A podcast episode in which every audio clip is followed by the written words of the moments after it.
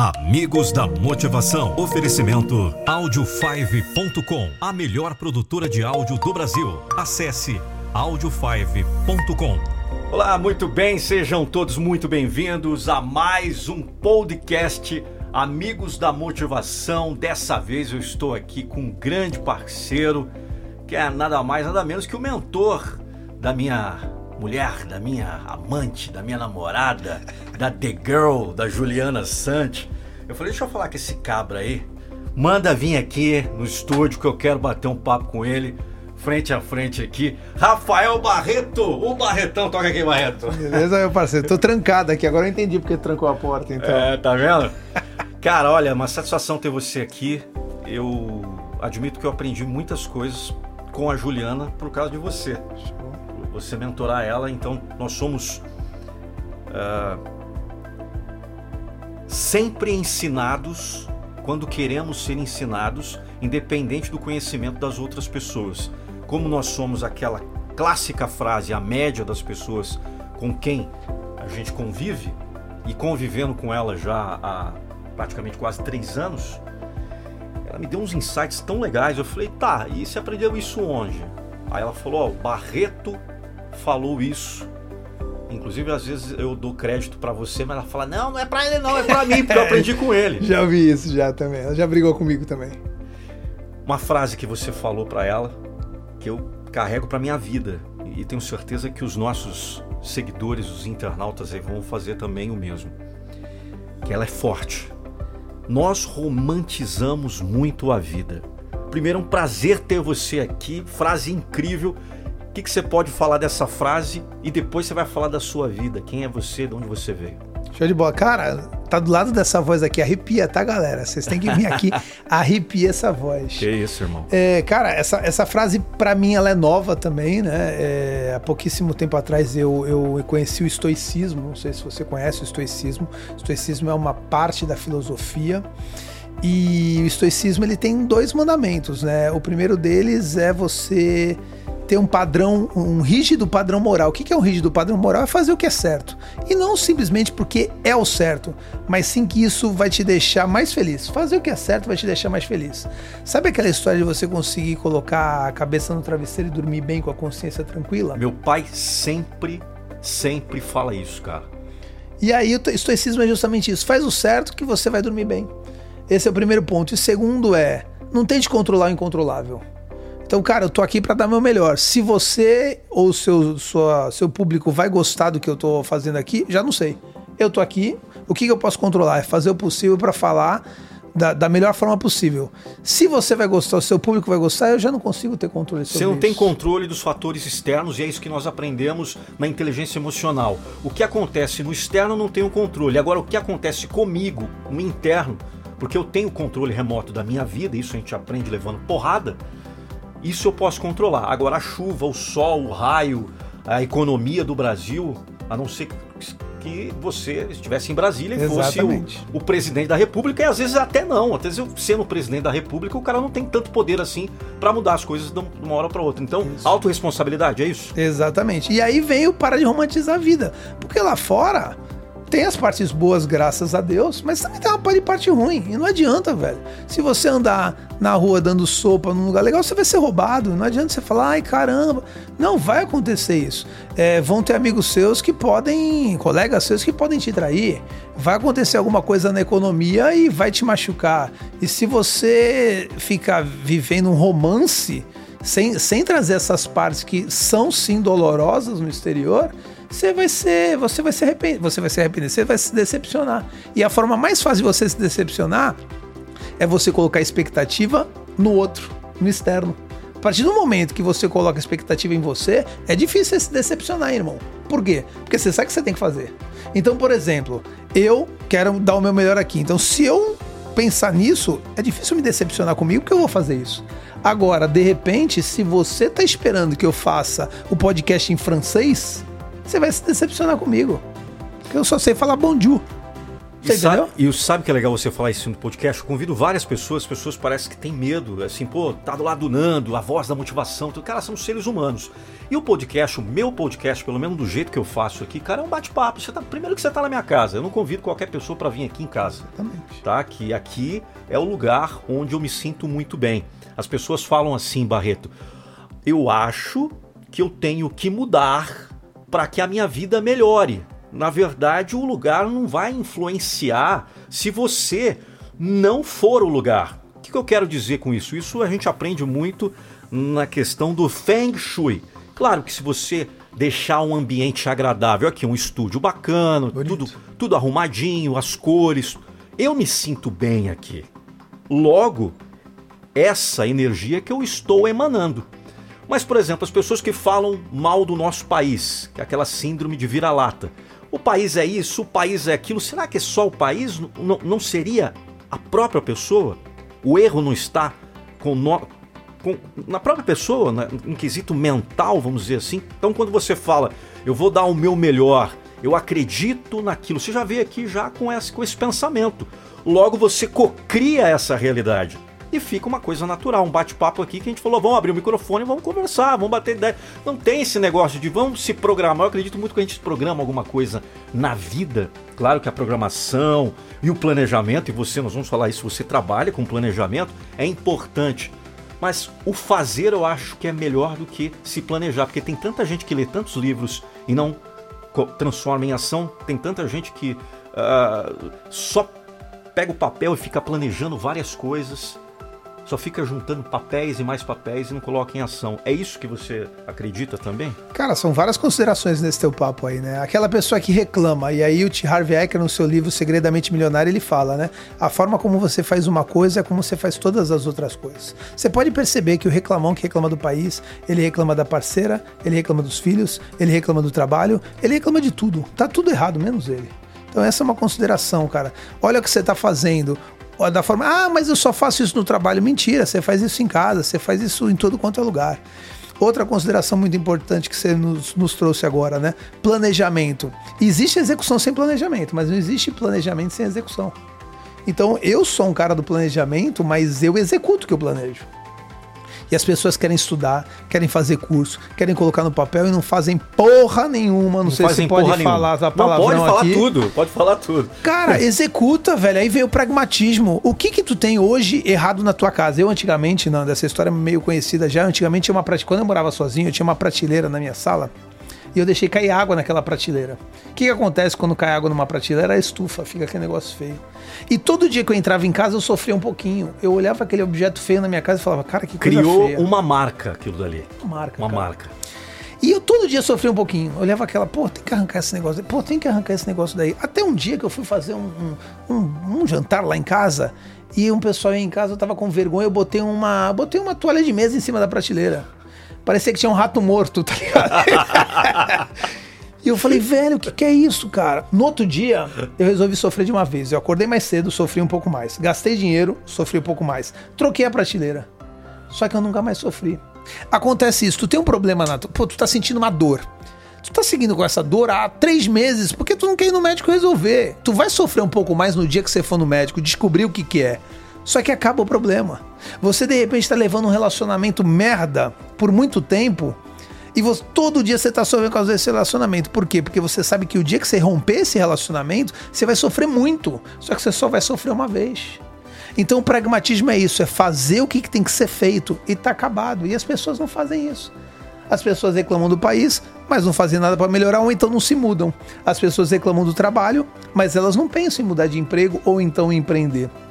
As pessoas reclamam do cônjuge, mas será que elas acordam um dia mais cedo para fazer um café da manhã para agradar o cônjuge para ver se a energia não, não se, Se recicla? muda, se muda, né? E aí é fácil, velho. Então, assim, Esperar do próximo sem que você faça primeiro, tenha uma ação positiva. Tem um filme maravilhoso dentro disso que você está falando, que é eh, de uma prova de fogo. Não sei se você já ouviu. já- do, do bombeiro, do bombeiro? É. assisti já, A pro- maravilhoso. Pessoal, maravilhoso. a prova de fogo realmente é um filme incrível, maravilhoso. E tem um momento que eu achei uma mentoria maravilhosa. Não sei aquele senhor se era pai dele, enfim, eu, eu, faz muito tempo que eu não assisto esse filme. E ele fala o seguinte: ele fala o seguinte, muito bravo. Como é que é que eu posso dar amor para alguém que vive me colocando para baixo todos os dias? E ele tá vendo uma uma cruz. Ele tá ali, consegue ver a cruz. E aí o, o senhor, né, com, deve ter uns 70, 80 anos, com a sabedoria da melhor idade, fala bem calmo para ele. Continue fazendo. Não espere nada em troca. Dê o seu melhor. Faça. E aí, muitas vezes, eu, eu entendi naquela questão da, da cena, ele olha para a cruz. Claro que não está no texto, é o subtexto. Sim. Muitas vezes nós esquecemos do grande mestre, do nosso Pai, que nos dá vida todos os dias, porque a vida é uma constante aprendizado e principalmente você nasce e morre todos os dias. O Barretão de 15 anos não existe mais, mas, mas é. é você. O Barreto de 5 anos de idade também não existe mais e é você. Então nós estamos numa constante evolução, nascendo e morrendo, nascendo e morrendo. Nós somos ingratos com o Criador do universo e ele não desiste de nós. E foi muito clara essa questão. Quando você tem um atrito com a sua esposa, com a sua namorada, cara, muitas vezes a atitude tem que vir de você, de baixar a guarda, de querer algo, porque o orgulho destrói famílias, o orgulho acaba com relacionamentos que poderiam ser relacionamentos maravilhosos. E quando a gente fala em relacionamento, Barreto, a gente está falando, você que trabalha com empresas, e tem tudo a ver isso, relacionamento dentro de uma empresa, da tua consultoria, nas, nas mentorias que você faz, não é engolir sapo, mas entender que do outro lado tem um ser humano que muitas vezes precisa de ajuda. E você tem que baixar a guarda, não é vir pro clinch. Porque porrada com porrada vai dar merda. E, e você falou, cara, não é engolir sapo. É engolir sapo sim. É engolir sapo. É engolir sapo. É engolir sapo. Eu, eu costumo falar o seguinte, cara, que quem engole mais sapo é, é, ganha. Eu, eu brinco, tem um slide meu que tem alguém é, aqui como se fosse um brejo. Eu sou o maior engolidor de sapo da história, de todo mundo, de funcionário, de sócio, de colaborador, de cliente. E eu faço o possível para engolir os sapos também quando eu preciso engolir sapo da minha esposa. Eu fiz um. Eu, eu, eu não cheguei a terminar, mas eu estava fazendo um curso de terapia e o curso ele fala uma coisa muito legal, cara. De repente a tua esposa ela fala uma coisa, você tá meio você fala, deixa o saco! Você deu de demo, demo de demônio. Quando ela pede uma coisa que você não quer fazer, você levanta e faz, você também se deu de anjo. Os dois estão errados.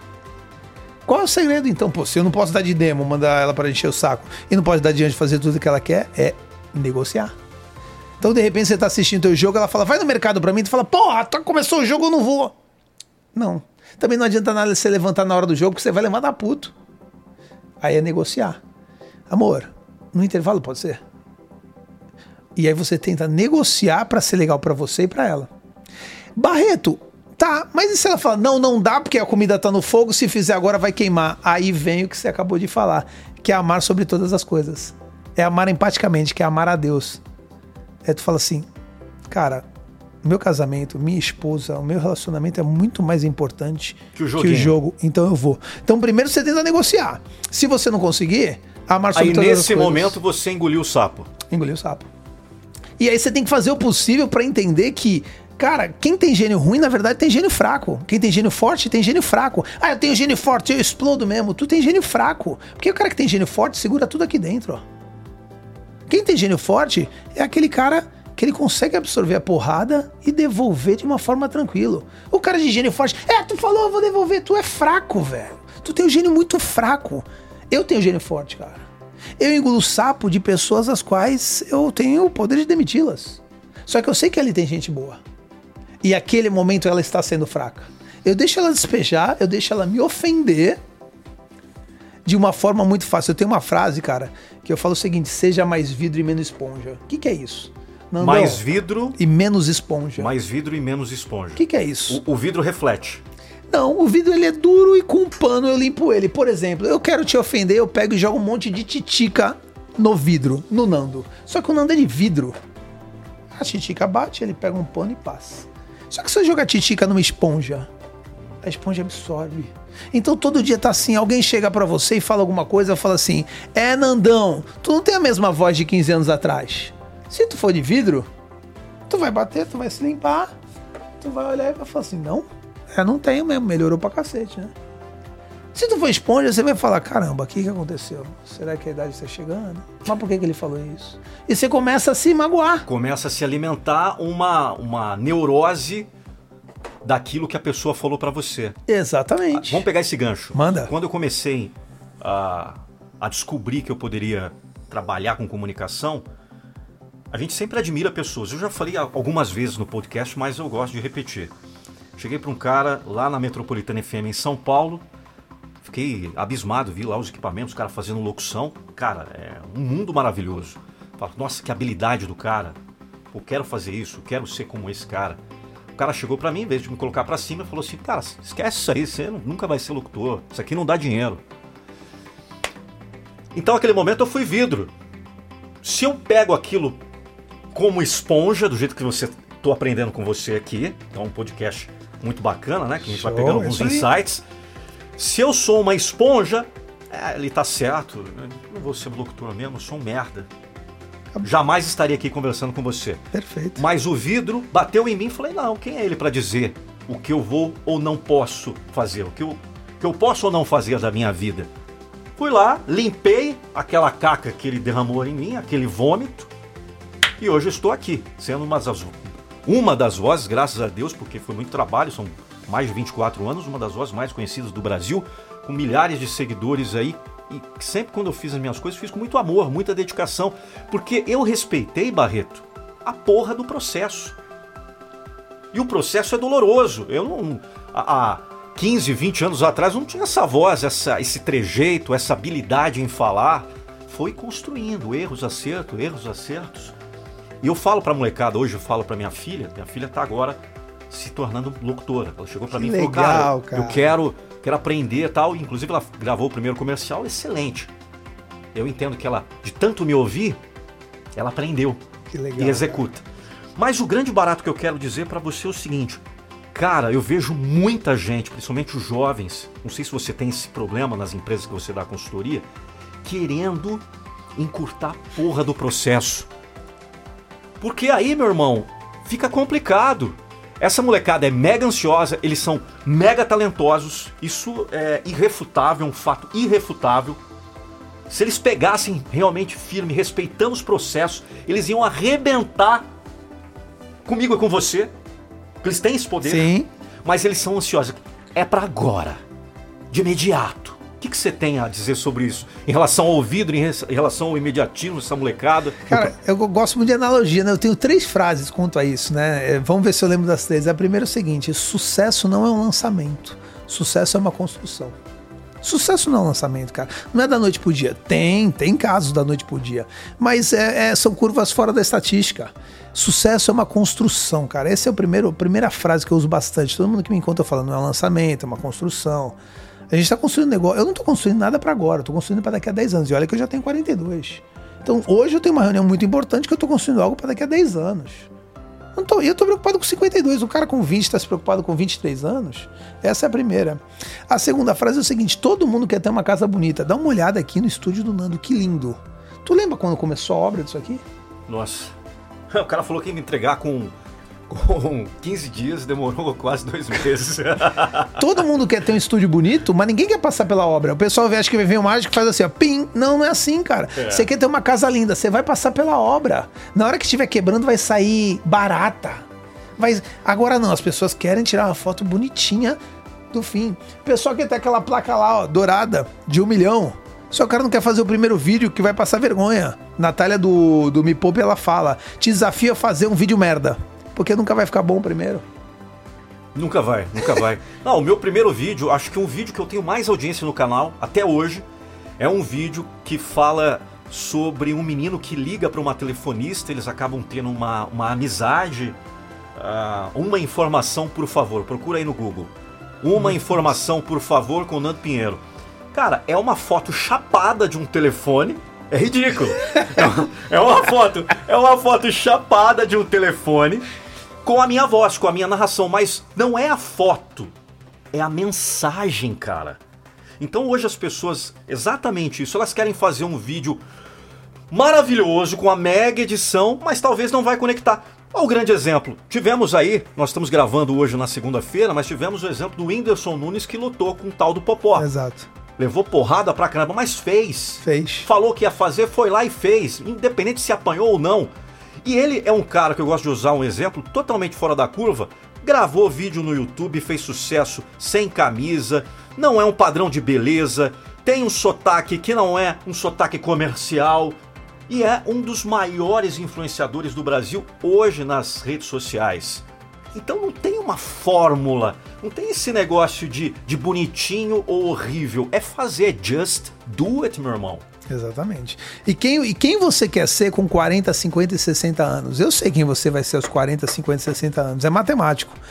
Você vai ser a pessoa 40, 50, 60 anos, você simplesmente é a soma de todas as decisões e ações que você teve aos 20, 30, 40. É só isso. Com 20 anos, eu tenho um grande amigo meu que hoje ele tá muito bem, mas muito bem, cara. Com 20 anos, ele tava vendendo, ele tava empreendendo, empreendendo ele tava comprando a sua primeira empresa. E eu, cara, querendo saber de como é que era o sábado à noite, querendo pegar alguma menininha. E aí, cara, vem a grande sacada, velho. Se você tá tomando agora, cara, meu sobrinho, Renan, ele tem 22 anos. Ele trabalha comigo. Hoje ele é meu sócio em algumas partes. Eu olho para aquele menino e falo, cara, é impossível dar errado. Por quê? Porque com 22 anos, e eu vi isso alguém falando, acho que foi o Thiago Concer. O Thiago Concer falou o seguinte: pobre planeja o próximo sábado. Rico planeja até sua terceira geração. Muito louco, né, cara? Então, vamos... ah, não, vou preparar meu sábado, a baladinha aqui, todos os Red etc e tal. O rico, ele tá usando o mesmo tempo para falar, cara, como é que eu vou fazer pro meu neto ter uma vida melhor que a minha? Então, cara, constrói pensando em 10 anos. Já entrando um pouquinho no ramo da consultoria, todas as empresas às quais eu atendo que elas elas passaram uma barreira que é a barreira da lucratividade, aquela que o empresário hoje lucra bem sem necessariamente estar tá dentro da empresa, ela tem mais de 10 anos de história. Então você olha lá aquele empresário e fala, pô, olha que legal, cara. O cara vai uma vez por semana na empresa, o cara lucra bem, ele coloca o dinheiro no bolso, tem mais de 10 anos que ele ficou ralando dentro da empresa ganhando pouco. Tá, e aí você entra naquele quesito que eu falo muito na minha palestra, que no Brasil tem mais comerciante do que empreendedor. Porque o empreendedor, o empresário mesmo, essa essa palavra ser empresário é aquele cara que tem uma empresa, várias pessoas trabalhando em pró dessa corporação, e ele pode viajar, ficar um ano fora da empresa, quando ele voltar, talvez os números estejam maiores do que quando ele estava ali dia a dia na empresa com o olho de dono. Eu, eu acredito que é uma falácia o que as pessoas, alguns falam, porque nós temos muito ditos populares, Barreto. Sim. É o olho do dono que engorda o gado, aquela coisa toda. Porque quando o olho do, do dono engorda o gado, ele está sendo comerciante, ele não está sendo um empreendedor. Vamos pensar com o olho do dono engorda o gado de forma diferente? Seguinte, o olho do dono engorda o gado. Então, vamos deixar, vamos deixar mas você precisa estar na empresa ou você precisa olhar a sua empresa uma vez por mês, os resultados dela? Eu, eu faço todos os meus empresários é, conhecerem os números da sua empresa. E detalhe, 80% das empresas que começam comigo, elas não têm o financeiro. Então, cara, não tem problema nenhum o olho do dono engordar o gado, mas ele pode fazer isso na Europa, simplesmente falando, cara, vamos para a reunião mensal de resultados, deixa eu ver os números da minha empresa. Ele quer ver os números. Lógico, ele precisa saber se a empresa dela está sendo produtiva, vendendo financeiro. Isso eu não abro mão. Eu acho que o empresário ele precisa saber. Mas ele não precisa estar na operação. Qual o grande problema? As pessoas entendem essa frase errada. Ninguém, tipo assim, ninguém faz melhor do que eu. É, aí, as, aí o cara vai lá e não é o olho que tá engordando, é a mão do cara. O cara tá trabalhando. Aí tu pergunta: como é que foi o teu resultado financeiro mês passado? Ele responde: não sei. Ele não vê. Ele não vê o quanto ele vendeu, ele não vê o quanto ele recebeu, ele não viu o quanto ele pagou de despesa. Ele simplesmente está fazendo, fazendo, fazendo. E aí que está o grande erro. Você pode usar o olho do dono engorda do gado para olhar a tua empresa de fora uma vez por mês é o suficiente. Uma folha A4 com todos os números da tua empresa que se chamam KPIs ou indicadores, resolve isso. Mas não, as pessoas elas deixam o financeiro, o comercial de lado, que são os mais difíceis de, fazer, de se fazer. Aí é, foca em marketing digital, foca em anunciar a empresa. E, e aí dá um sucesso, claro, o cara tem um retorno, mas aí ele peca na questão talvez do atendimento, que o volume vai ser tão grande. Então por isso que o teu trabalho é essencial. Quando você chega numa empresa, você vê os pontos que estão é, falhando dentro daquela é, daquela corporação, daquele processo que tudo é processo e tem empresas que não tem processo nenhum. Exato, Nandão. Por que, que você está aqui, a tua empresa aqui, Nando Pinheiro Produções Multimídias? Porque você é especialista em locução com a sua voz. A maioria das padarias são abertas por um padeiro, que é muito bom em fazer pão. Pizzaria, um bom pizzaiolo. Uma oficina mecânica, um bom mecânico. Ninguém, ou muito raramente, uma empresa é aberta por um administrador para administrar. Então o que, que acontece? Se você der sopa, você vai ser muito bom em locução. Só que de repente você não sabe vender, aí você não vende para ninguém, você não sabe gerir suas finanças, e aí amanhã você tem uma voz maravilhosa, só que você não está vendendo comercial para ninguém, suas finanças estão uma bagunça porque você não faz o controle. E aí é onde entra uma consultoria administrativa. Falando, não, peraí, senta aqui, cara, vamos ver quantas vendas você fez mês passado. Puta, você fez pouca. Deixa eu te dar um treinamento de vendas, vamos lá, vamos pôr arrebento. E aí melhorou suas vendas, melhorou. Agora vamos olhar teu financeiro. Em quantas vezes você está fazendo essa locução? Você está recebendo dinheiro? Quanto você está lucrando? Uma padaria é a mesma coisa. O cara faz um pão maravilhoso, só que ele não sabe vender o pão. Ou então, às vezes, ele vende por um preço errado, que está tendo mais custo para ele do que, do que receita. Então, é importante entender que quando o, o, alguém pensa em empreender, ele pensa na sua atividade fim. No seu caso, a locução, do pizzaiolo da pizzaria. Mas e toda a parte de suporte? Se você não vai fazer isso, tem que ter alguém que faça.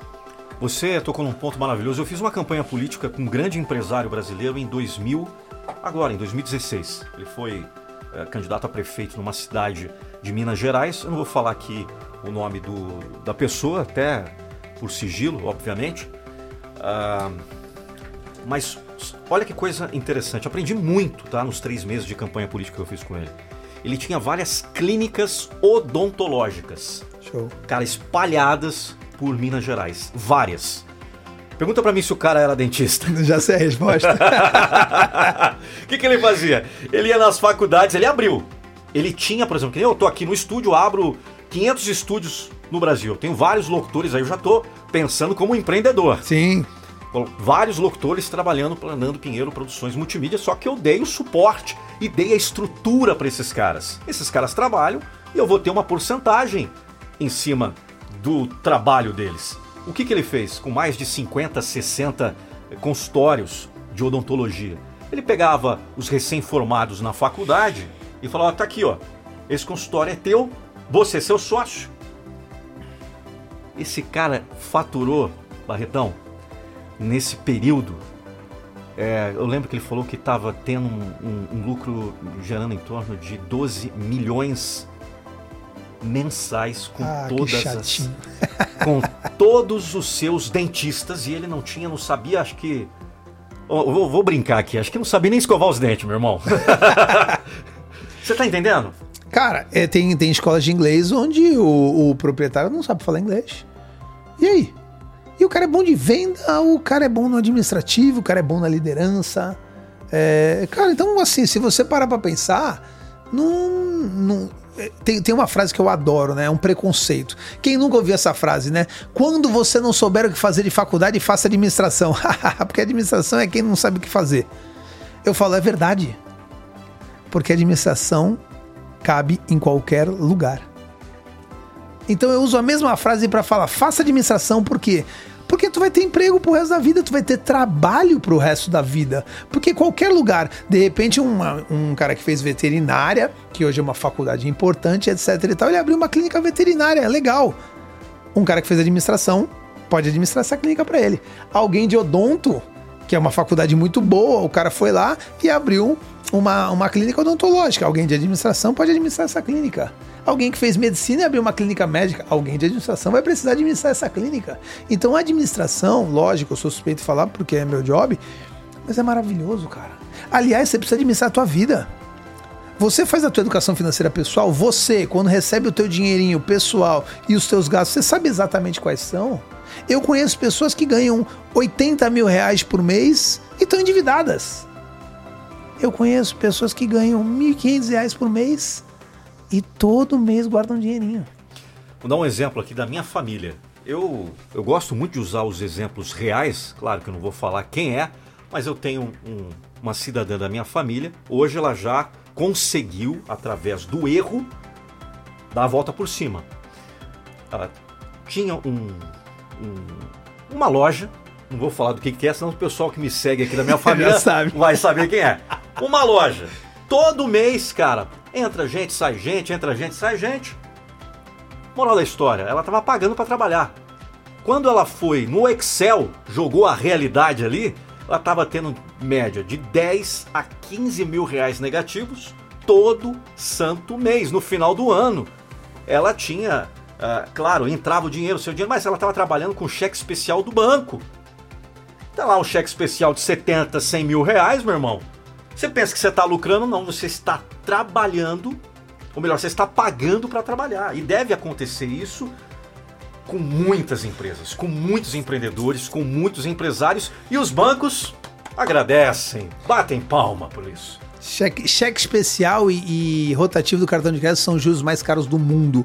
É cerca de 8 a 14% de cheque especial. Se a sua colega tinha 100 mil reais, ela estava pagando 14 mil reais por mês para o banco. Isso é insano. E aí, eu sei que você tem muito, muita, muito seguidor. Eu vou falar gerentes de banco vocês, na maioria das vezes, não ajudam o empresário. Vocês ajudam as metas de vocês. É lógico que tem gente diferenciada. E também a culpa não são deles exatamente, é a culpa de como o banco trabalha essas metas agressivas. Mas se um empresário está em cheque especial, a primeira coisa que o gerente do banco deveria fazer é fazer o possível para ele ter um capital de giro mais barato que, que esses juros. E eu conheço pouquíssimos gerentes que fariam isso. Por quê? Porque o cheque especial é um produto muito lucrativo para os bancos. Por que, que eu vou tirar? Eu tenho cliente assim, tá? Quer dizer, eu tenho no primeiro mês, que a primeira coisa que eu faço é tirar o cara disso. O cara tá lá com 100 pau usando cheque especial. Ele tá deixando 8, 10, 14, 15, 20 pau pro banco. E aí eu pergunto qual é o prolabore dele, às vezes é 4, 6. Então ele tira 4 mil para alimentar a família dele e deixa 16 pau no banco, isso daí é uma safadeza, para não dizer outro nome, entendeu? Não, é total, total. É... Agora tem o outro lado da moeda. Agora a gente está entrando na questão da tua área, que é Sim. investimentos, que é poupar, que é planejar, que é principalmente ter um equilíbrio na área, na gestão da empresa. Mas você falou de equilíbrio de vida e tudo mais. Inclusive eu tenho um treinamento chamado Metamorfose 21 dias, o diamante das realizações é o metamorfose avançado, o advanced, que se chama administrando a vida. Tem muita gente que está bem na questão da empresa, mas em casa está ruim. Vai acontecer, pode ser que não seja de imediato, mas isso vai afetar a empresa. Isso tanto para o colaborador quanto para o empresário. Agora, pegando um case, cases que você já teve aí nessa larga experiência da sua vida você já fez o contrário? Você já ajudou alguém na questão financeira da empresa, deu um equilíbrio na financeira e, e melhorou outras áreas da vida do cara? Ou você percebeu também que a vida do cara estava zoada por questão familiar e aí você viu, pô, isso aqui não é só uma consultoria financeira, de repente uma consultoria de vida. não sei se você trabalha com parceiros como é, coaches, mentores, psicólogos. Porque você, cara, é um cara safo, eu te conheço, eu sei que você consegue pegar as coisas no ar muitas vezes não é só a falta de grana, não é só a não. empresa não está quebrando porque não está vendendo. Alguma coisa está errada. O que você pode dizer sobre isso? Cara, é, todo mundo fala, ah, você tem que saber separar o pessoal do profissional. Tá, então separa. Me conta aí como é que você faz isso. Ah, tem que separar o pessoal do profissional. Tá bom, separa. Vamos lá. Ah, eu tô fudido na empresa, mas eu chego em casa, apareço a Mary Poppins. Mentira. Ou então a tua empresa, a tua vida pessoal tá uma bosta, tu chega e é o empresáriozão bala. Não é, velho. Não dá para separar. E aí sim, acontece isso. Em 2008, eu comecei a fazer um trabalho num hortifruti, onde eu olhava o financeiro, eu chegava na empresa e falava, cara, tem alguma coisa errada, cara. Que toda vez que eu venho, eu dou as ações e tá cada vez mais difícil do cara entender. Até um dia que ele chorando falou para mim, ele falou, cara, eu não consigo mais abrir o extrato bancário. Eu não abro mais, eu não olho, porque eu sei que vai estar no vermelho. E aí, Robert Kiyosaki, no livro dele Empreendedor Rico, ele fala uma coisa muito legal foi bom aluno quando tu era criança, Nando? Não, Você não. tem uma cara de sem vergonha, cara, mano. Eu não tinha caderno, eu não tinha caderno. Sabe qual que era o... Eu ficava em choque quando a professora falava assim, Vamos abrir os cadernos que eu vou dar visto. Eu, tinha, eu, só tinha carro de Fórmula 1 desenhado, capacete, microfone. Nando, vamos lá. Eu lembro que na sétima série eu tinha nove matérias, no terceiro bimestre eu tirei vermelho em oito. O que, que eu fiz com o boletim? Eu sumi com o boletim, eu não deixei meu pai ver. Eu falsifiquei a assinatura do meu pai. Porque oito nota vermelha, não vou, não vou mostrar para ninguém isso Ia aí. levar um esporro do tamanho. Um esporro. Na oitava série eu já tava melhorzinho. E eu lembro que eu às vezes tirava azul nas nove matérias que tinha. Onde ia parar o, o boletim? Na geladeira. Quando meu pai chegava, já via lá. Grudadinho. E aí eu te pergunto, qual é o boletim da vida adulta? Extrato bancário, irmão. Se, a tua, se, a tua, se o teu extrato bancário tá azulzinho, você quer ficar olhando. Nossa senhora, eu investi aqui, deixa eu dar uma olhada como é que tá. Quando tá no vermelho, você não consegue abrir. E aí, em 2008 a gente começou a fazer um trabalho de quatro anos. Tem, tem, tem empresário que quer em um mês. Ele fala, Barreto, não tô vendo o teu trabalho em um mês. Eu falo, cacete, tu tem empresa há oito anos, nunca fez nada em um mês. Tu tá achando que eu vou fazer o quê? Que eu sou Milagre? A, é, o, é, é o Mr. M? Eu sou a fada da, da gata borralheira, tá ligado? Que eu vou te entregar um sapatinho de cristal. É bem por aí. E aí o que acontece? Cara, foi um trabalho de quatro anos e hoje esse cara tem três empresas prósperas. É muito legal. Então você consegue ver que trabalhando no financeiro a gente consegue fazer. E fazendo o sentido inverso, que é aquilo que você comentou, alguém que estava ferrado na vida pessoal. Cara, é, a missão da Essencial, que é a minha empresa, é maximizar a lucratividade da empresa e melhorar a qualidade de vida do empresário e de seus colaboradores através de consultoria empresarial. E tem uma frase que eu recebi de um pastor uma vez que eu nunca esqueço. Ele falou assim: Barreto, me conta uma pessoa que prosperou na bagunça. Uma pessoa que prosperou na bagunça, traindo a família, roubando. E eu não consegui falar para ele. Ele falou: não existe. Existem aquelas pessoas que estão bagunçando depois de prósperas. E tem que tomar um puta cuidado que pode perder tudo. Mas não dá para prosperar na bagunça. Então, às vezes, eu chego lá, o empresário tá usando droga ilícita, ou então até droga lista, como álcool, mas está usando muito. E aí a gente começa a trabalhar nisso. O cara fuma, fuma muito. Eu falo, pô, legal, tu tá preparando a empresa? Não, daqui a 15 anos a empresa vai voar. Você sempre fala, né, Barreto, depois de 10 anos. Eu falo, é, mas tu não vai estar tá aqui, né, cara? Tu fuma todo dia. Caraca, já dá uma pancada no cara já. Aí eu te pergunto, deve ser difícil sair do cigarro? Deve ser, mas pragmatismo. Você tem que sair dessa merda, porque senão você vai morrer. Aí eu pego gente traindo a família. E aí o Thiago Nigo ele fala uma coisa muito legal, né? Cuidado com o risco da ruína. Tu tem uma família legal, tu tem uma empresa legal, aí de repente tu faz uma bobagem, a tua família descobre e o teu casamento, que você ama a sua esposa, é arruinado por isso. Por causa de uma bobagem. É, é, é, o que eu brinco, né, cara? É, desculpa até a forma de falar, né, cara? Mas é por causa de uma foda maldada que tu deu no carro de ladinho ali, tu perde a tua família toda, cara. Tu já parou pra pensar nisso? Eu tenho ali o Picanha, que é meu cachorrinho, eu tenho o Theo Gael e minha esposa. E aí, de repente, por uma bobagem dessa, eu, eu, eu, eu, eu arruino tudo. Tá maluco? Ou então eu uso álcool e atropelo alguém. Não, não tem nexo isso. Então a tua vida pessoal, aí vem o estoicismo, é falar, cara, segue o que é correto, que é a única forma de você ser feliz. Isso é o que o estoicismo fala. E eu sigo bastante isso. Então, quando eu entro na empresa, eu sou um consultor, mas eu sou tipo de um gestor, cara. Tamo junto, tamo junto, cara. Se tu tiver endividado, é como se eu tivesse também. Se você tá fazendo uma merda lá fora, você é o primeiro que fala, cara, vamos parar. Como é que a gente faz? E aí sim, já levei Cara, você não tem noção como é que tá aí fora as tentativas de suicídio. Ninguém fala sobre isso. Empresário, se ele não tiver uma cabeça boa, ele pode chegar a pensar nisso e falar, cara, e se eu resolver tudo?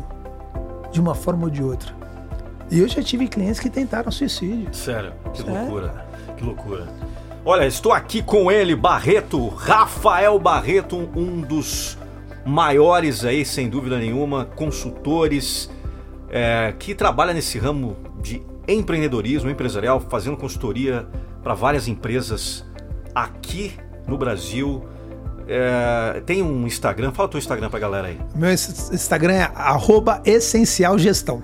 Essencial Gestão, arroba Essencial Gestão. E ele vive essa parada, eu vejo ele falando, dando várias dicas gratuitas lá nos seus stories. Dicas essas que podem ajudar você dentro da sua empresa.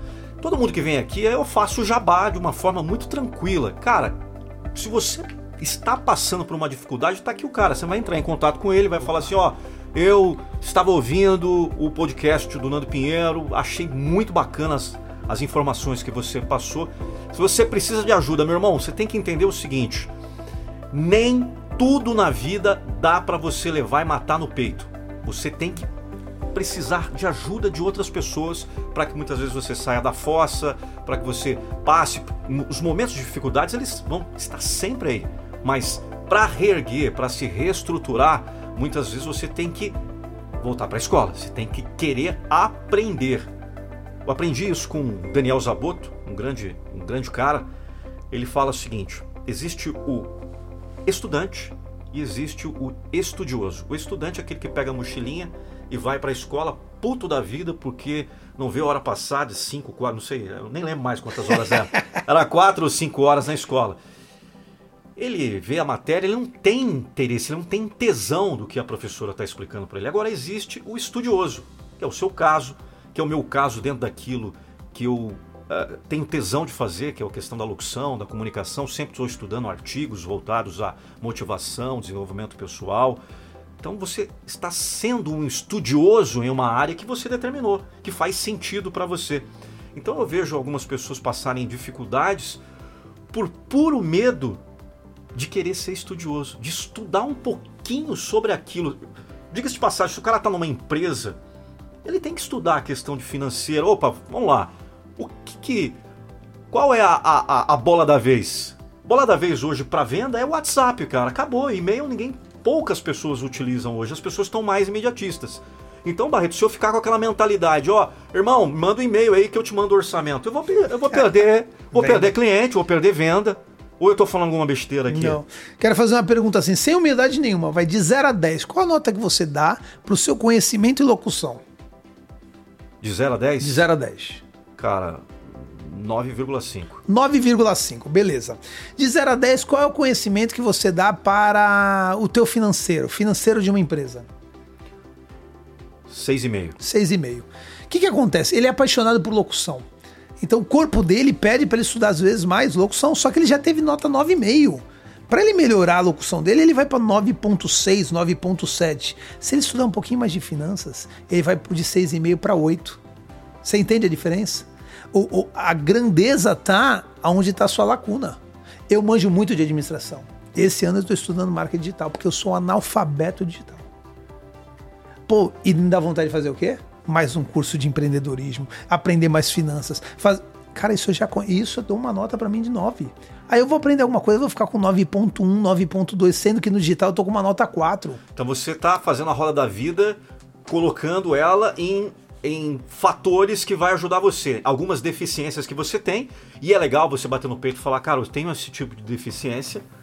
Eu sou um cara, por exemplo, a minha deficiência hoje, é, como um bom taurino e, e, a questão toda de ser um cara intenso nas coisas que eu faço, eu não gosto de mesmice, cara. Às vezes eu, em algumas coisas que eu não tenho tesão para fazer, mas tem que fazer porque é necessário, eu vou lá, faço e muitas vezes eu não termino aquela coisa.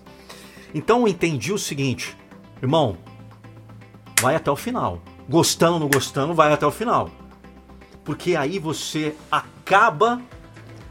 Aí eu vou pegar a analogia da esponja. Sim, sim. Você acaba absorvendo. Quando a gente falou da esponja de uma forma negativa, lógico, você lógico. absorve algo negativo que alguma pessoa falou, mas eu posso ser uma esponja em algo positivo. Claro. Absorver aquilo e falar, não, eu não quero que isso saia mais de mim. Então é muito legal você falar isso. Em qual área da sua vida talvez você está com essa nota 5, 6,5 ou até mesmo 2, 3? Eu vou falar mais um, dar um exemplo aqui, porque eu gosto de dar os exemplos da minha própria pessoa, do meu, meu crescimento. Eu não sei falar inglês fluentemente. Eu gravo, às vezes, algumas coisas de 30 segundos, um minuto. Agora imagina o Nando Pinheiro gravando as motivações em inglês. Aí, vamos para o Wizard? Tô dando mancada ou não tô? É. Tô dando mancada. Olha que legal, eu sei que eu tô dando mancada. Quem sabe o seu pegar firme um ano e meio, dois anos. Vixe, vai voar, hein, velho. Falando, hello, believe your dreams. Vai voar, hein, cara. Ladies and gentlemen, welcome. Porque eu falo básico, né, cara? Sim. Mas fluente. Fazer uma narração motivacional de 5, 6 minutos que eu faço hoje, totalmente em inglês eu tenho 2 milhões de seguidores, eu passo a ter 10 Porra. milhões. Exatamente, cara. E o que que tá? Aí eu vou usar o coach. Eu estudei também. E quem te impede? Quem te impede? É. O que, que você está esperando para fazer isso? É muito louco, né, cara? Dentro dessa parte, cara, por exemplo, se eu precisar aprender sobre locução, agora eu não vou sair estudando. Agora eu vou procurar um especialista. Esse que é o legal, tu quebrou a perna. Tu vai no ortopedista ou tu vai no clínico geral? Tu vai no ortopedista, pô, quebrei a perna, eu sei o que, que é. Especialista. E aí é que eu fico bravo, velho. As pessoas que têm ali uma bicicletaria querem, querem fazer o Instagram delas. Cara, tu sabe mexer em bicicleta, não sabe mexer em Instagram. Ai, é, a pessoa que faz um bom prato, ela quer saber. Cara, cada um no seu quadrado, procura um especialista. E é aí que eu entro. Cara, se você faz um bom pão, continua fazendo pão. Me contrata que eu gerencio a tua empresa. Cara, se você tem um bom produto, continua fazendo teu produto. Chama esse cara aqui para fazer a voz, para fazer o vídeo da tua empresa. E aí, se cada um trabalhar no seu especial, na sua especialidade, fica maravilhoso. Cara, falando de obra, tempos atrás, há uns sete anos atrás, eu fiz aquela economia burra de pegar um cara para instalar meu ar-condicionado em casa. Ele não era especialista. Ele era um um faz tudo. Curioso, um faz tudo. Até hoje era um marido, era um marido de aluguel. Cara, por que não pegar um, cara, pega um especialista para instalar o teu ar condicionado. Pega um especialista para fazer a obra da tua casa. Quando tu vai mexer nos teus dentes, tu vai num dentista ou tu vai num cara, não, peraí, cara, eu, eu, eu escovo bem uh, os dentes dos meus filhos, eu acho que eu você vai no especialista procura os especialistas da área que você tem maior deficiência. Isso vai te ajudar muito, cara. É muito mais barato, as pessoas acham que é caro, mas é muito mais barato. Muito mais, muito mais. E agora você falou, deixa eu pegar o gancho aqui. Manda. Você vai mandar esse videozinho depois, a gente tá fazendo. Pela primeira vez eu estou gravando um podcast, você estreou o podcast em vídeo, hein, cara? Tá vendo só? Tá vendo?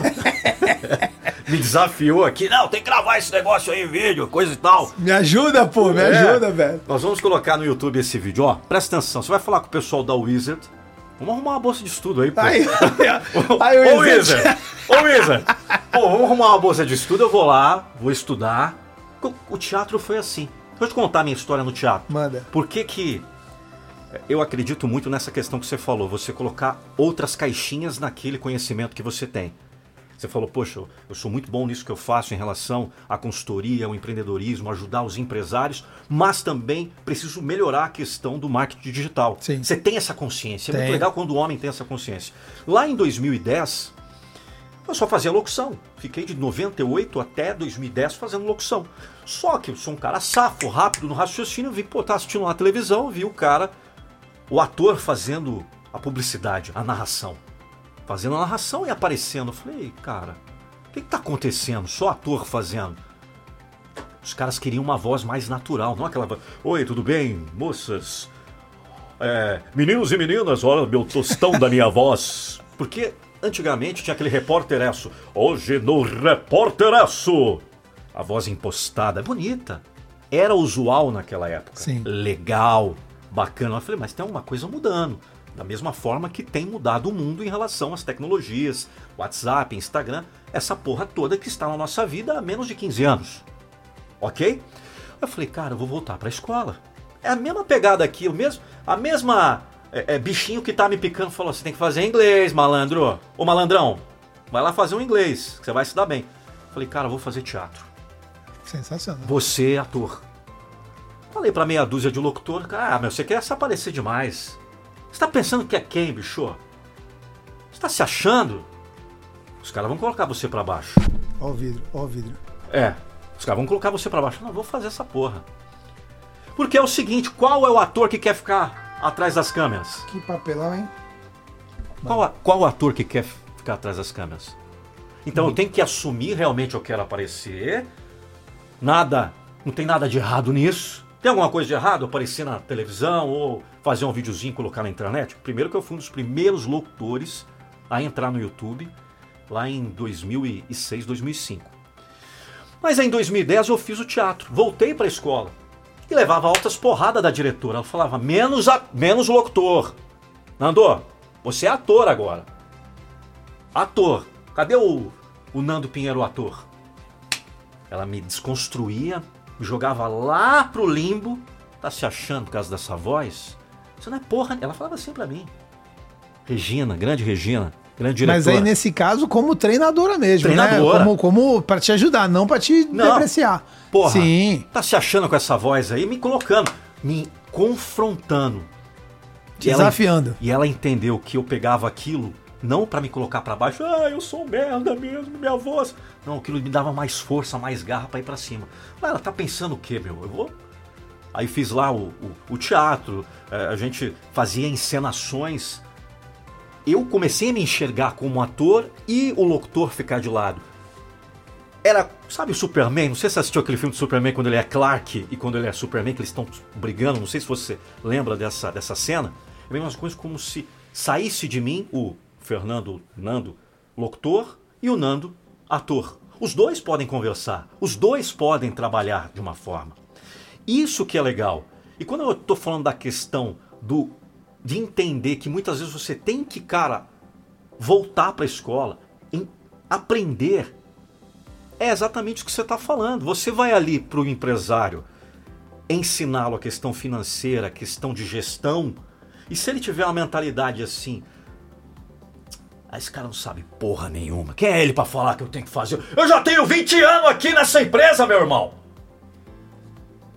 Ô almofadinha, você tá pensando o quê? Quem é você? Por que que ele te contratou? A humildade de entender que você não sabe tudo e que você tem que muitas vezes aprender mais. Eu acho que aí que o game muda. De você colocar várias caixinhas como você colocou na tua vida. No, no. Cara, aquele filme do Homenzinho Azul, qual o nome? Aquele, aquele do, do Avatar, Avatar. O Avatar. No, no filme do Avatar tem um momento lá onde o, o fuzileiro ele quer entrar na tribo, né? E aí a, a tribo ela fala, ela fala assim, cara, para você entrar aqui você tem que estar com o copo meio vazio para você poder absorver nosso conhecimento.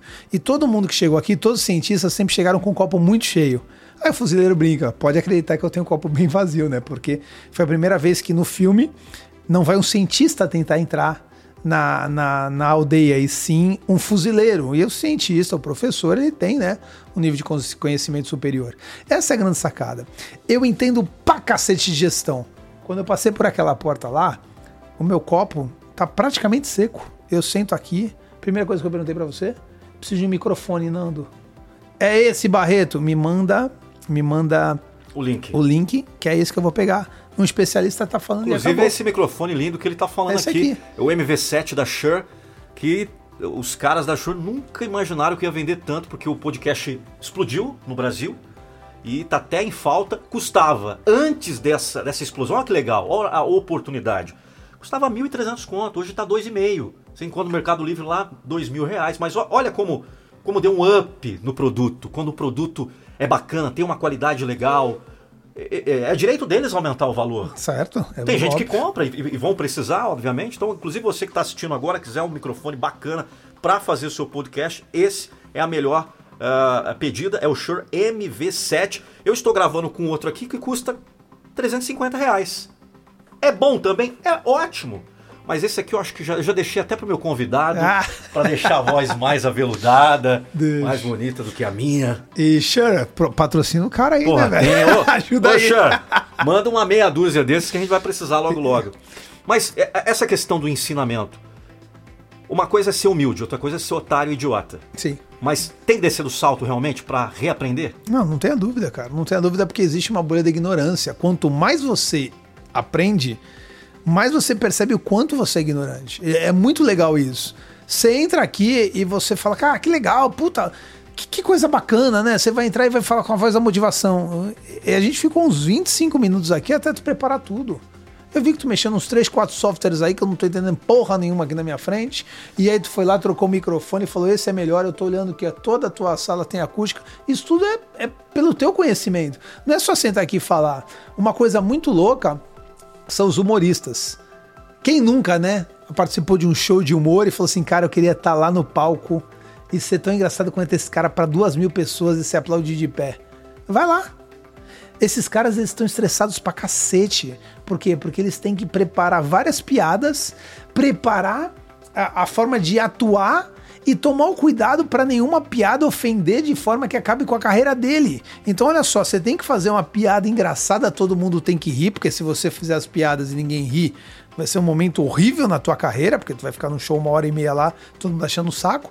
E você tem que tomar cuidado para não ofender ninguém, que, cara, vamos combinar, antigamente os Trapalhões faziam várias piadas que hoje não são mais possíveis. Eu estava falando com a, com a Degil, com a Juliana, com a minha namorada, esses dias. Esses seriam hoje, com tanto mimimi que tem, o mundo ficou um pouco chato, diga-se de passagem. Claro que é, não é toda, toda regra, existe uma exceção. Tem coisas que que tinham, respeito. Tinham sim. que ser eliminadas da, dos tempos antigos. Mas os trapalhões seriam presos, a Xuxa com aquele biquininho que ela tem. É, é improvável, sim. né? É, não estou dizendo aqui apologias, mas ex existiu uma apologia, sim, clara, é, subconsciente da sexualidade. Os desenhos da Disney antigamente, alguns desenhos você vê que tem algumas coisas é, até barra pesada, então as, as coisas foram evoluindo. Só que Hoje, os trapalhões, o Mussum, eu não poderia chamar o Mussum de seu fulano, seu Beltrano. Sim. Né? É, então a, as coisas mudaram de figura. É muito louco isso, a evolução da, da espécie, vamos dizer assim. Então, para você aprender uma coisa nova, você tem que descer do salto e lembrar da obra. Você quer ter a casa bonita, você vai começar a obra de novo. Então, você olha lá, tem, tem até um. um para não me alongar muito nesse ponto, Existe um, uma, uma historinha que um pianista, ele tava lá, né, dedilhando, etc. E daí acaba, quando acaba o concerto, vai lá uma senhora e fala assim: Nossa, eu daria minha vida para tocar como você toca. Ele olhou e falou assim: E a senhora acha que eu fiz o quê? Eu toco desde os meus quatro anos. Eu dei a minha vida para tocar do jeito que eu toco. Pega um bom músico. Olha a disciplina que esse cara tem que ter para tocar bem. E você fala, caramba, como eu queria estar lá. Beleza, você quer se dedicar no momento em que todo mundo está curtindo a sua vida, o cara está lá passando nota por nota? Então, você tem que entender isso, que a sabedoria sim é descer do salto, primeiro ponto, descer do salto, e segundo, se dedicar, mas se dedicar acima, mas bem acima da média dos demais. Agora eu quero entrar num. A gente já está chegando no final do podcast, porque tem que deixar o gostinho de quero mais. Mas você, como ser humano, você, um pai é, é, você tem dois filhos? É, São dois, dois né? É, filhos gêmeos, dois, dois meninos e o Picanha, que é meu cachorrinho, que é um filho para mim. Sim, dois e mais um dog. Uma esposa que é uma pessoa incrível, inclusive a Juliana a conhece, conhece você já há um bom tempo. Mas se você pudesse identificar nesse podcast um momento que, que foi um, um, uma virada de chave na sua vida, usando a, aqui o livro do meu grande amigo Edgar Ueda, de Balneário Camboriú, Turn Around, a virada. Quanto que foi o turnaround da sua vida? Foi para um momento difícil? Foi a porrada que você levou em algum momento?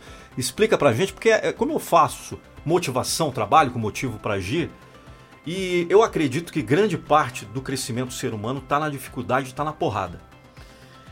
É, pegando agora o exemplo do Whindersson Nunes, todo mundo rachou o bico do cara. Ó, oh, pô, o cara vai apanhar pra caramba. E ele colocou uma frase que era mais ou menos assim: o popó não era o popó.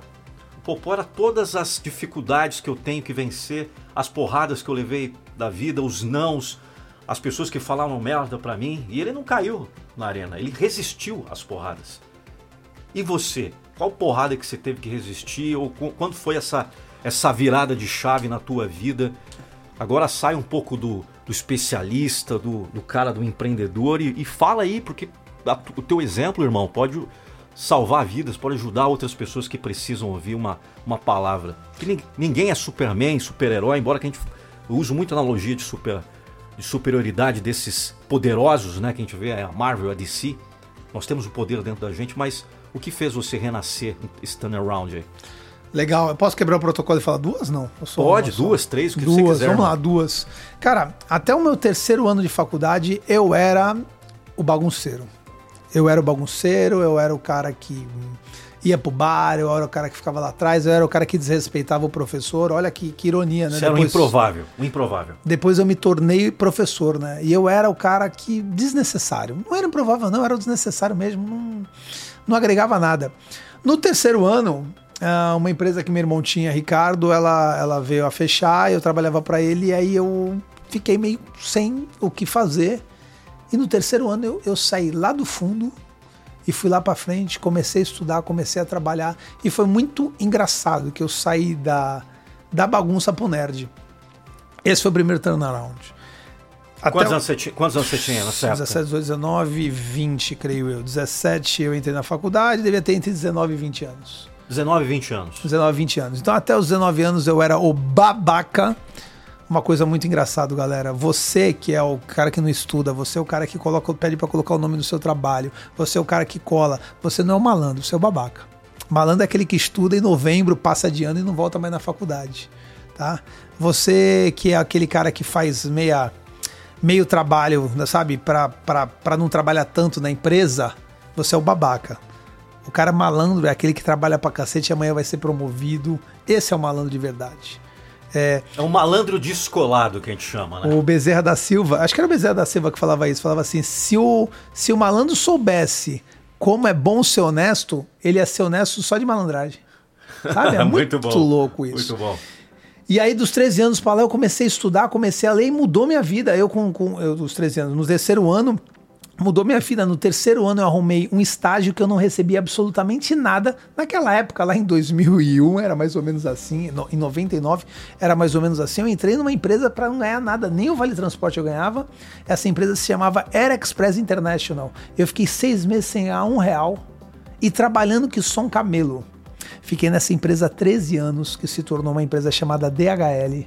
Eu virei representante da qualidade nacional. Então, esse foi, um, foi uma sacada. E agora, em 2017, aconteceu uma outra coisa muito, muito legal comigo. Que foi, eu trabalhei 6, 7 anos numa empresa que eu sou apaixonado, que é o Sebrae São Paulo. Apaixonado. Eu... Caramba, você trabalhou, você trabalhou no Sebrae? Sebrae, cara, sete anos. Adoro cara. o Sebrae. Sou apaixonado, cara. É uma empresa maravilhosa. E apareceu uma oportunidade de, de ser gerente do Sebrae. Então eu participei dessa, depois de 6, 7 anos como consultor, sendo um, um dos três melhores consultores do estado de São Paulo, porque teve umas certificações lá. E foi eu e mais dois que passaram em todas as certificações.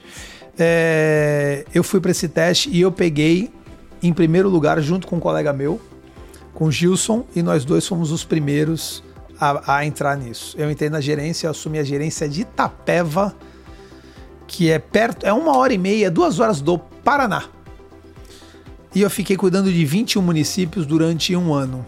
Foi aí que eu percebi que eu tinha feito bobagem.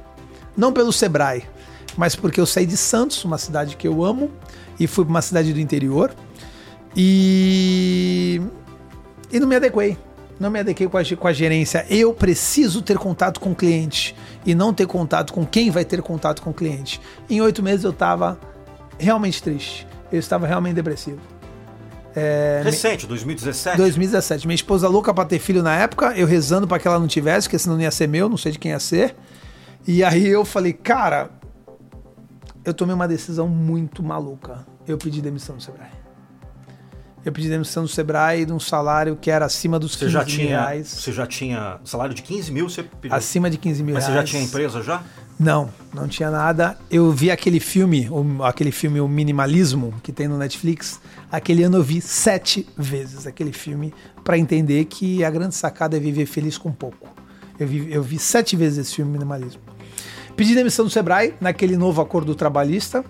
E graças a Deus lá ainda foram muito legais comigo, ainda me ajudaram de uma forma bem legal, eu ainda saí com um dinheirinho. Sabe quem eu sou amigo lá do Sebrae? Eu tava tentando lembrar o nome dele aqui, que é o meu xará, o Fernando Seabra. Nem sei se ele está ainda. Eu acho que ele é do Nacional, né? É, Ó, é ele é do, do, do é, Nacional. Fernando Seabra, um abraço, Fernando, um grande parceiro. Eu vou, vou enviar esse, esse podcast para ele. O cara é incrível, tem palestrado no Brasil inteiro aí. O Seabra faz um trabalho para as empresas pega no colo, na verdade, ajuda os, os, os empreendedores, assim. É, é, realmente um trabalho de legado. E, cara, me admiro, você, com todo esse conhecimento que você tem, 15 pila, imagina, todo mundo quer. Porra. Todo mundo quer. E aí, isso não serviu de gatilho para você fazer com que a sua empresa desse certo? Porque você falou, cara, eu tenho que acertar. Cara, eu, no primeiro momento eu tomei uma decisão diferente. Eu falei, cara, eu, eu vou mudar de chave, eu vou ter uma vida simples. Eu já era professor na época, eu sabia que eu conseguiria, dando aula, ganhar 5, 6 mil reais. Eu pedi demissão, voltei para casa, não pensando em ser consultor. E eu lembro que uma das primeiras tardes eu, eu, eu, eu tava deitado na cama em posição fetal, chorando, cara. Chorando. Mas é impressionante. Chorando pelo medo ou pelo arrependimento? Medo. Medo do desconhecido. Pelo medo desconhecido é assim, eu, se tem uma coisa que eu sei fazer bem é trabalhar, cara. Eu sou bom trabalhando. E naquele momento eu vi que eu não tinha mais o trabalho, então eu me senti um merda. Eu simples, eu lembro que, que vinha na minha cabeça falando assim, cara, por que minha esposa tá comigo, velho? Porque a única coisa que eu sei que as pessoas têm admiração é o meu trabalho, e hoje eu nem mais isso tenho. Então eu me senti, velho, a pior pessoa do mundo, eu lembro disso. E aí que foi a grande sacada. E, e quão importante foi isso para você? Hoje, hoje é muito fácil olhar para trás e falar, meu, olha, aconteceu isso, tudo mais. E, e, por isso, quando eu estou passando por um momento de dificuldades, hoje eu tenho um, um, uma coisa assim. Eu paro, rezo, converso com Deus, falo, ó, o que, que eu tenho que aprender com isso? Hoje você pode falar com o gênero número grau o que, você aprendeu com aquilo, mas naquele momento, cara, como que era isso? Primeiro de tudo, procure especialistas. Procure especialistas para te ajudar. Então, na época, eu lembro que eu tinha psicólogo, o Joel J, né, me ajudou grande bastante. Joel, Joel aqui de Santos, um grande. Não está mais em Santos, parece que já está em Alphaville. Tá, tá no mundo tá esse no maluco, mundo, grande. Né? Mas eu era mentor, mentorado dele. E, e, e você tem que bater uns papos, você tem que entender como é que funciona isso e saber o quanto as pessoas podem te ajudar. É, não, é, não é uma decisão fácil, mas você tem que tirar a emoção do lado e ver o racional. Eu não estava pensando em largar o Sebrae, em pedir demissão do Sebrae para empreender. Eu estava pensando só em ser feliz, em cuidar da minha família. Então eu fiz, eu fiz escola disso. Assim que eu saí do Sebrae, a primeira coisa que a gente fez foi comprar o cachorrinho picanha e começamos a pensar no projeto ter filho. Agora, se você é bom no negócio e é pragmático, porque eu lembro que no dia 1 de dezembro, eu na minha casa tomei um banho 7 horas, porque eu acho que eu pedi demissão, mentira, acho que eu pedi demissão dia 8 de dezembro, dia 12 de dezembro, eu acordei 6 e meia da manhã, tomei um banho, coloquei uma roupa social e comecei a pseudo trabalhar dentro de casa. Mandar mensagem para alguns amigos, procurar procurar outros contatos, etc e tal. E eu lembro que ainda em dezembro eu consegui meu primeiro cliente de consultoria. Eu não tinha ideia de que ia ser tão bom para mim hoje. Hoje a minha empresa é muito boa, muito bacana, muito sadia financeiramente. Eu, eu não acreditava que ia ser dessa forma. É, é, hoje, graças a Deus, eu tenho bens superiores à gerência do Sebrae na época. Mas eu não acreditava nisso. A única coisa que eu fiz foi trabalhar. Então, quando você tiver uma dificuldade na tua porta, é, não foge.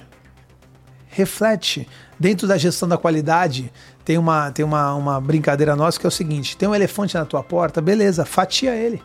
Faz churrasco pro longo do ano. Você não vai conseguir sair na mão com o elefante. Mas se você pegar e conseguir tirar um pedacinho da perna dele, amanhã mais um pedacinho, amanhã mais um, ao longo de dois, três anos, você acabou com esse elefante. Exatamente. Olha, e, e o que ele fala serve até para você que está passando por um momento de dor realmente, que você não, não, não consegue ver saída. Tá com dor, vai com dor mesmo. Tá doendo, vai doendo mesmo. Porque a execução, você não pode parar. Se você parar, meu amigo, ontem eu estava indo aqui em Santos num, num restaurante muito bacana, se chama Bublet, junto com a, com a Ju, e, e um rapaz me mandou uma mensagem. Na mensagem falava assim, ele é de, de Angola, Moçambique ou Angola, não, não me lembro agora, mas ele é uh, da África, tem, tem muita audiência na África, nos podcasts, né, principalmente no YouTube. E ele falou, cara, eu tenho uma empresa, olha que legal. E eu nem lembrei que a gente ia ter o, o podcast hoje. Ele falou assim, cara, eu tenho uma empresa, eu tô com medo. Tô com medo de quebrar. Aí eu falei assim pra ele, meu irmão, presta atenção que eu vou te falar.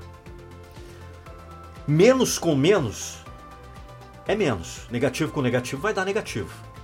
Você está do lado de uma pessoa que fala se é um merda, se é um merda, e você acredita que você é um merda, você entra nessa negatividade, dificilmente, se você só conviver com esse tipo de pessoa, você vai ser positivo, você vai ser mais. Agora, menos com mais pode dar mais. Você está entendendo? Então eu falei, cara, você está negativo, você já está, antes de acontecer a quebra da tua empresa, não sei o porquê que você está falando isso, você já está num estado de espírito negativo. Com certeza você vai quebrar. Porque é isso que você está implantando no teu chip. É isso que você está cocriando dentro da sua mente. Um mindset negativista. Agora, as vozes vão vir. Mesma coisa que você acabou de falar. Porra, eu tava com medo, não sabia o que ia acontecer. Mas as vozes estavam ali, mas você estava lá. Pegando lá o seu computador, colocando lá na, na escrivaninha do, sei lá, do, tua, do teu quarto ou até mesmo lá na sala entrando, prospectando, pegando o celular e falando: Ô Fulano, tudo bem? Agora eu estou como consultor. Nem sei se você falava dessa forma. E as vozes continuavam ali na tua cabeça. É a mesma coisa que eu falei para esse cara. Falei, meu irmão, muda teu estado de espírito. Possivelmente, eu falei para ele, você deve estar tá aí sentado, deitado, me mandando essa mensagem agora, se colocando para baixo, talvez se fazendo de vítima. Vai andar, vai esparecer a cabeça, vai ver gente. Porque nós conseguimos, cara, dar um bug na nossa cabeça através de ações, através de um choque. Porque só através dessas dificuldades, irmão, que a gente vai crescer. Você teve que. Você criou o caos. Sim. Você criou o caos. Tava tudo perfeitinho para você. Quinzão na conta todo mês, trabalhando no Sebrae. Mas você não estava feliz. Exatamente. E galera, dá uma olhada quem são as pessoas à tua volta. Eu, falo, eu falava muito isso quando eu dava aula em faculdade. Para chamar pro bar, todo mundo chama. Para levar você para um puteiro, querem te levar. Mas quem é o cara que realmente quer te levar para estudar uma coisa diferente? Quem é a pessoa que te dá um tapa na cara na hora que você precisa acordar? Quem é a pessoa que te ajuda realmente na hora que você está passando por dificuldade? É aquela história que você fala, que eu falo. Todo mundo quer ser teu amigo enquanto tiver saúde e dinheiro.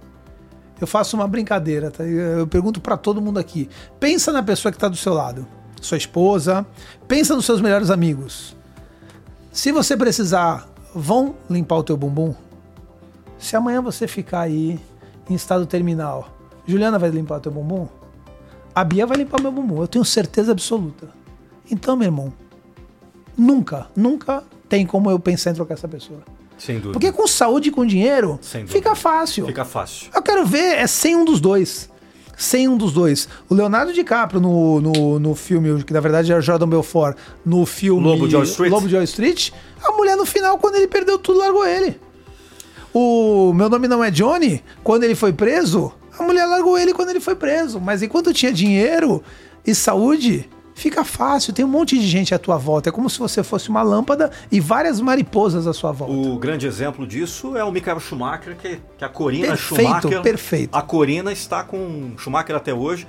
E dizem que ele perdeu mais de um terço, né? É, perdeu não, na verdade teve que fazer o tratamento. Então, é, mais de um terço ou metade do dinheiro que ele arrecadou ao longo da Fórmula 1 para mantê-lo vivo, a saúde dele, pouco se fala.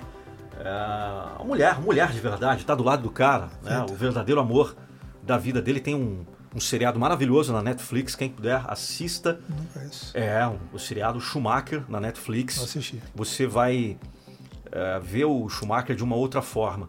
Muita gente teve ranço do Schumacher porque o Senna bateu na tamburelo, quem via logo na sequência era o Schumacher, né? Em 94 o Schumacher era o piloto em ascensão, enquanto o Ayrton Senna estava tentando regular aquela Williams que era muito instável.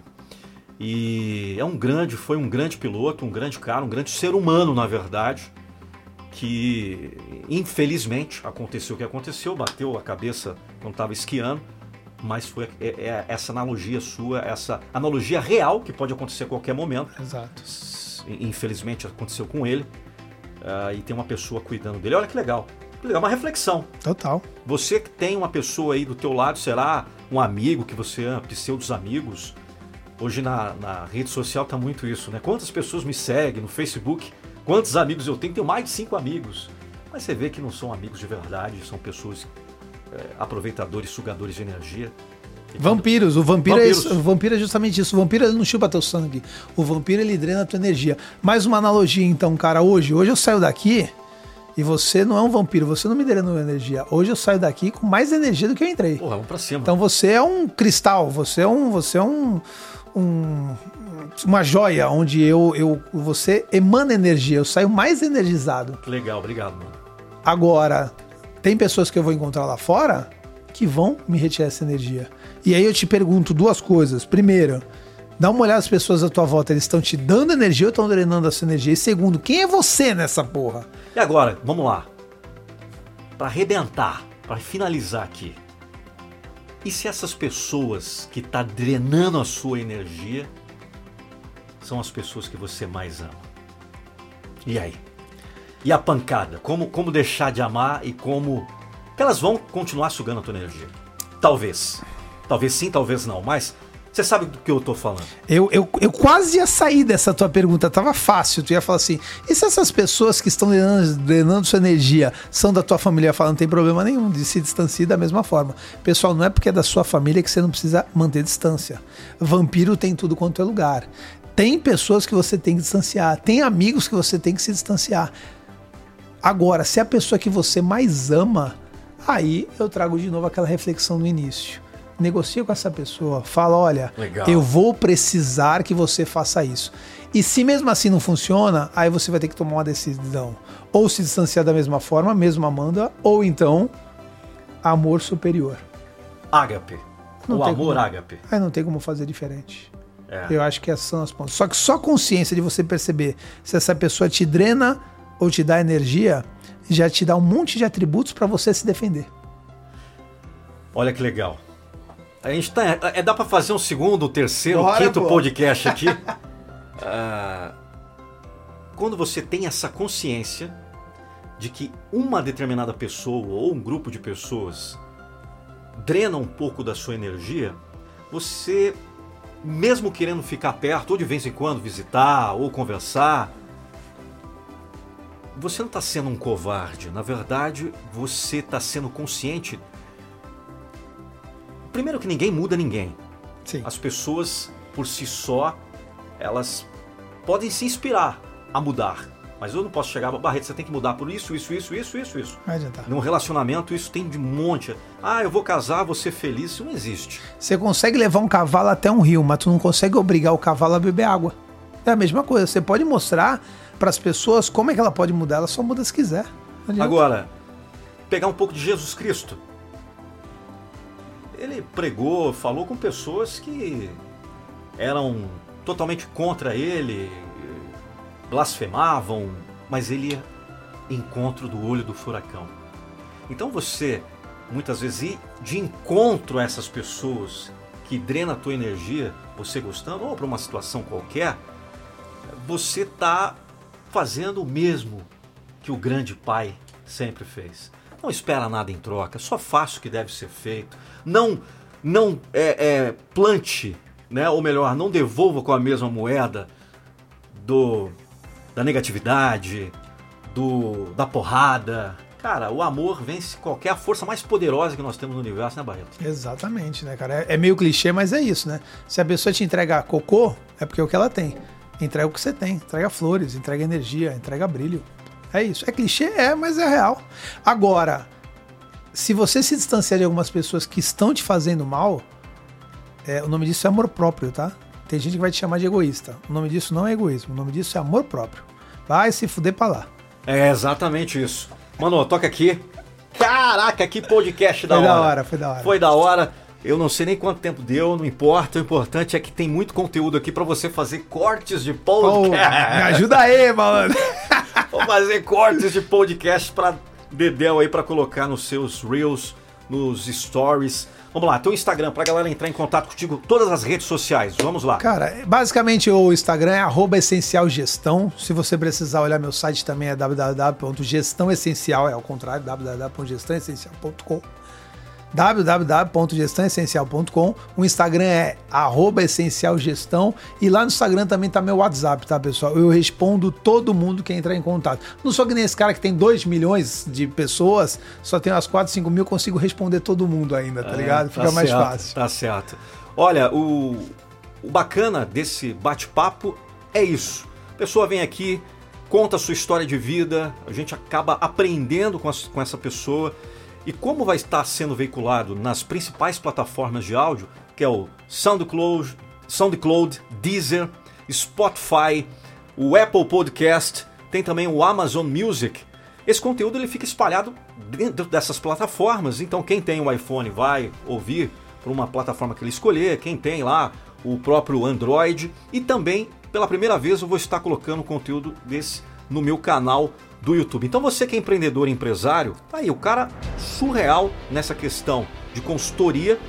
Por exemplo, se alguém quiser o teu trabalho e é de outro estado, é, você pode atender tanto online ou você pode pegar a tua mochilinha e pegar um aviãozinho e ir lá fazer o teu trabalho. A gente, tem... a gente, já chega a atender até no exterior, né? A, gente atende tanto online e aí vai depender do, da necessidade. Legal. Se precisar, a gente viaja também, não tem problema. Show, nenhum. quero 10%. Então, opa, fechou. Valeu. Galera, quem quiser fazer um podcast comigo pode mandar um e-mail para assessoria@nandopinheiro.com.br, assessoria@nandopinheiro.com.br. Claro, nós vamos bater um papo, tua história vai inspirar pessoas, empreendedor, dificuldades que você passou na vida, vai contar o seu dream story aqui para mim como o Barretão fez. Valeu, galera, um grande abraço e até o próximo podcast. Valeu, tchau. Comenta logo aqui abaixo.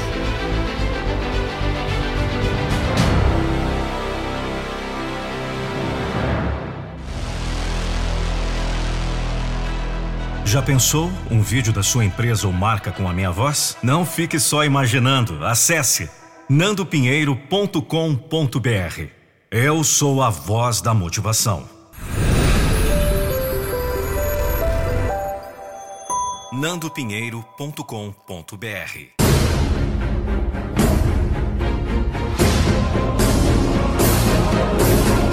Eu não vou deixar você desistir dos seus sonhos. Motivação do seguidor.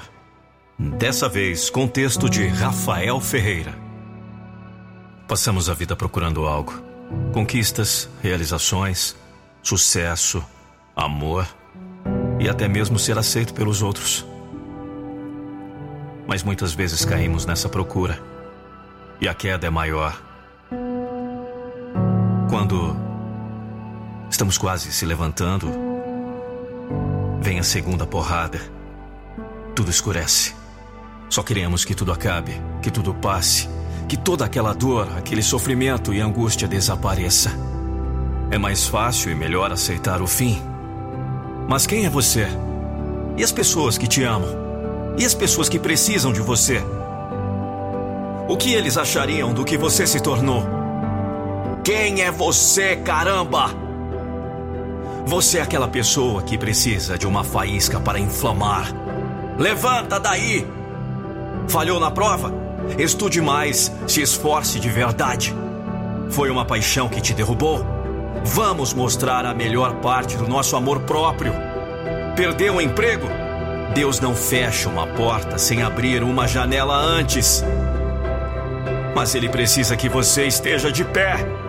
Levanta daí! Agora! Vamos! Não desista do que você acredita! Você só precisa de uma faísca! Vamos! Vamos mostrar para todos o tamanho da sua força! O seu corpo pode sim ser limitado, mas a sua vontade não. Levanta daí! Vamos mostrar do que você é feito! Você é imparável. E quanto mais te derrubarem, mais forte você vai voltar. É como na Kintsugi. As cicatrizes que você tem serão a marca da força. É valor que você carrega. Com fé, amor e vontade, podemos chegar em qualquer lugar. Seu espírito é guerreiro, não vai desistir assim. A desconfiança e o pessimismo dos outros vão ser seu combustível nessa jornada. Mas é preciso que você tenha fogo e paixão pelo que vai fazer. Eles irão ver a sua luz. Não importa o tamanho da escuridão que te abraçou ou a distância que você esteja. Eles irão ver a sua luz.